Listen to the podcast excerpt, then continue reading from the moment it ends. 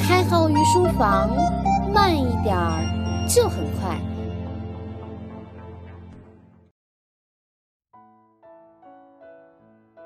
今天的内容可能会给大家带来轻微不适的感觉，请在家人陪同下收听本节目。未成年及心理不健全者谨慎收听。《世说新语·假绝篇》里记载了这样一段话：“魏武行义，失极道，三军皆可。乃令曰：前有大梅林，饶子，甘酸可解渴。士卒闻之，口尖出水。臣此得及前缘。”这段话就是我们通常用的望梅止渴的出处。曹操行军找不到水源，众将士都口渴了。曹操下令说：“前面有一片梅子林，果肉很肥，水汁很浓，甘甜微酸，可以缓解口渴。”将士一听，都兴奋地流出哈喇子。军队趁着这样的感觉，到达前面，找到水源。整个《世说新语·假绝篇》中的。十四个短小的。故事，都是写怎么忽悠人。其实忽悠人也是有技巧的。如果你非说屎好吃，是不会有人相信的。我们说到梅呢，大家会腮帮子一紧，嘴里都是口水。尤其吃不得酸的。人，甚至会出现牙龈发痒、舌头发紧的。情况。而一说粪便，大家都会由衷的。感觉自己胃痉挛、面部表情扭曲，有甚者甚至会出现轻微恶心的状况。而如果我用各种颜色，甚至触觉和感官来描述，比如黄褐色、有粘性、稀稠相间。来描述粪便，大家可能接下来对粘性并且有黄褐色的汤状物产生厌恶的反应。抱歉，让大家一会儿流哈喇子，一会儿又恶心了。开号给大家道歉了。如果刚才想到粪便的伙伴，可以试想一下咖喱，估计也不是什么美好的体验。那么现在有想洗手的伙伴，请举手，把你的手放下吧，反正我也看不到。好，我们正式说事儿。就刚才望梅止渴到后来的联想的产物里，我们涉及到四个专业名词。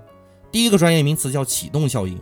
当曹操说前方有梅子林的时候，众将士想到的基本都是梅子可以解渴，甚至想到的是梅子甘甜微酸的特征。这就是心理学里讲到的启动效应。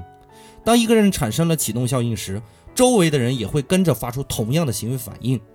比如一个人流口水，根据启动效应的原理，我们也会幻想他为什么流口水，进而也会流口水。比如一个人打哈欠。即使另一个人在电话的另一头，也会随即打个哈欠。比如一群人喝酒，其中有一个人吐了，他身边的人多半也会跟着吐，这就是启动效应在作祟嘛。而如果一个群体因为启动效应产生了共同的反应，我们称之为涟漪效应。而不管曹操的军队加速前进，还是听我说恶心的东西而想去洗手，这些现象是我们对于心理上的反应做出的行为，叫做佛罗里达效应和麦克白效应。我所讲的这四个效应连接起来，就是最简单的洗脑方式。开号之前提过，如果我和某个女孩子一起逛街，我能让她全程不买东西。有很多伙伴表示不相信，那么我们就用这四个效应给你解释一下。首先，你需要启动效应来打开她挑剔的天性。开号声明，开号没有歧视女性的意思。女性天然细心，在细节的方面把握的要比男性更加精准。你其实也不需要做太多事情了，你只需要在逛街的时候不断的指出各种东西的缺陷，并且要常用否定词，比如不是这样的，不是那样的，而别说是这样的，是那样的。其次，你千万不能买任何东西，哪怕一瓶矿泉水。根据涟漪效应，他也不会买东西。最后就是麦克白效应了。当然，麦克白效应一般都是指清洁自身对于罪恶感的释放。实际上，所有付出行动来满足心理不安的行为，原理和麦克白效应一样。那么，你只需要找到他购物的欲望的源头在哪里，也许是空虚寂寞，也说不准。那么，你也要通过阐述消费会为我们带来什么样的困扰，来委婉地影响他的行为。这就是佛罗里达效应。听到这里，你可能觉得开号怎么这么坏？其实还好吧。开号一般是喜欢玩阳谋的人，也就是说，我对你做什么。我都会告诉你，要不然也不能干一个纯解说类的节目《开号御书房》了。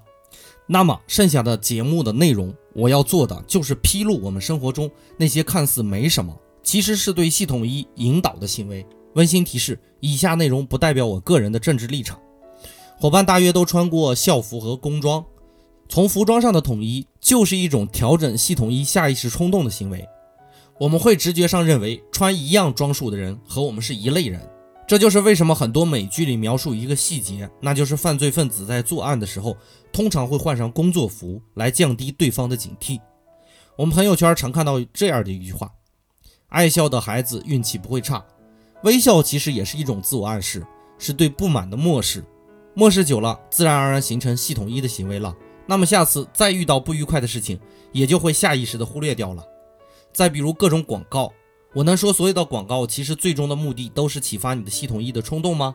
所谓事件营销更是如此，借助一个当下的事件的共鸣感来获取你系统一的冲动，包括恐惧营销也是如此。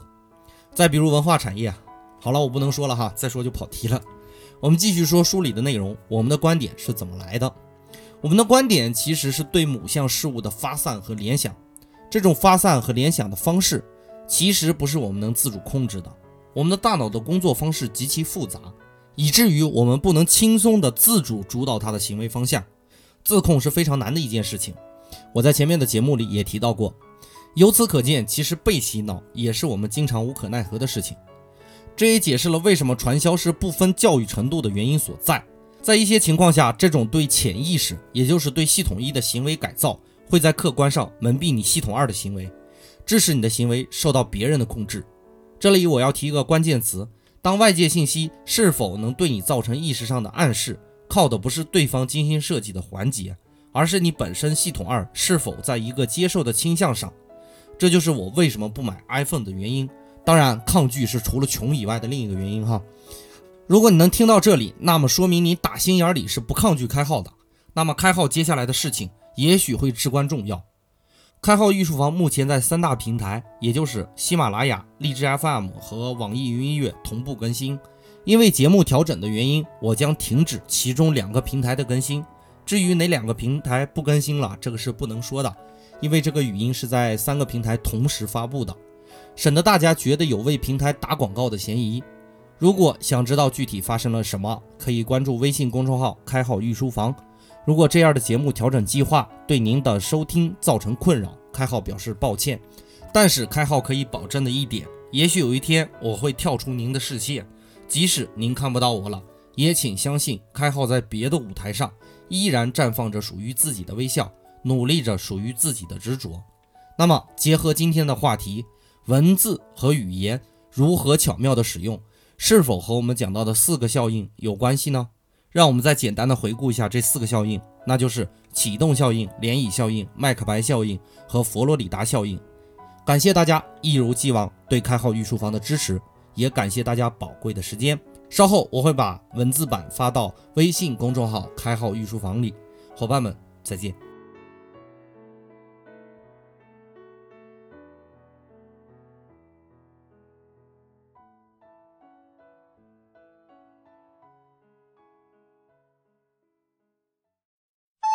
开号于书房，慢一点儿就很快。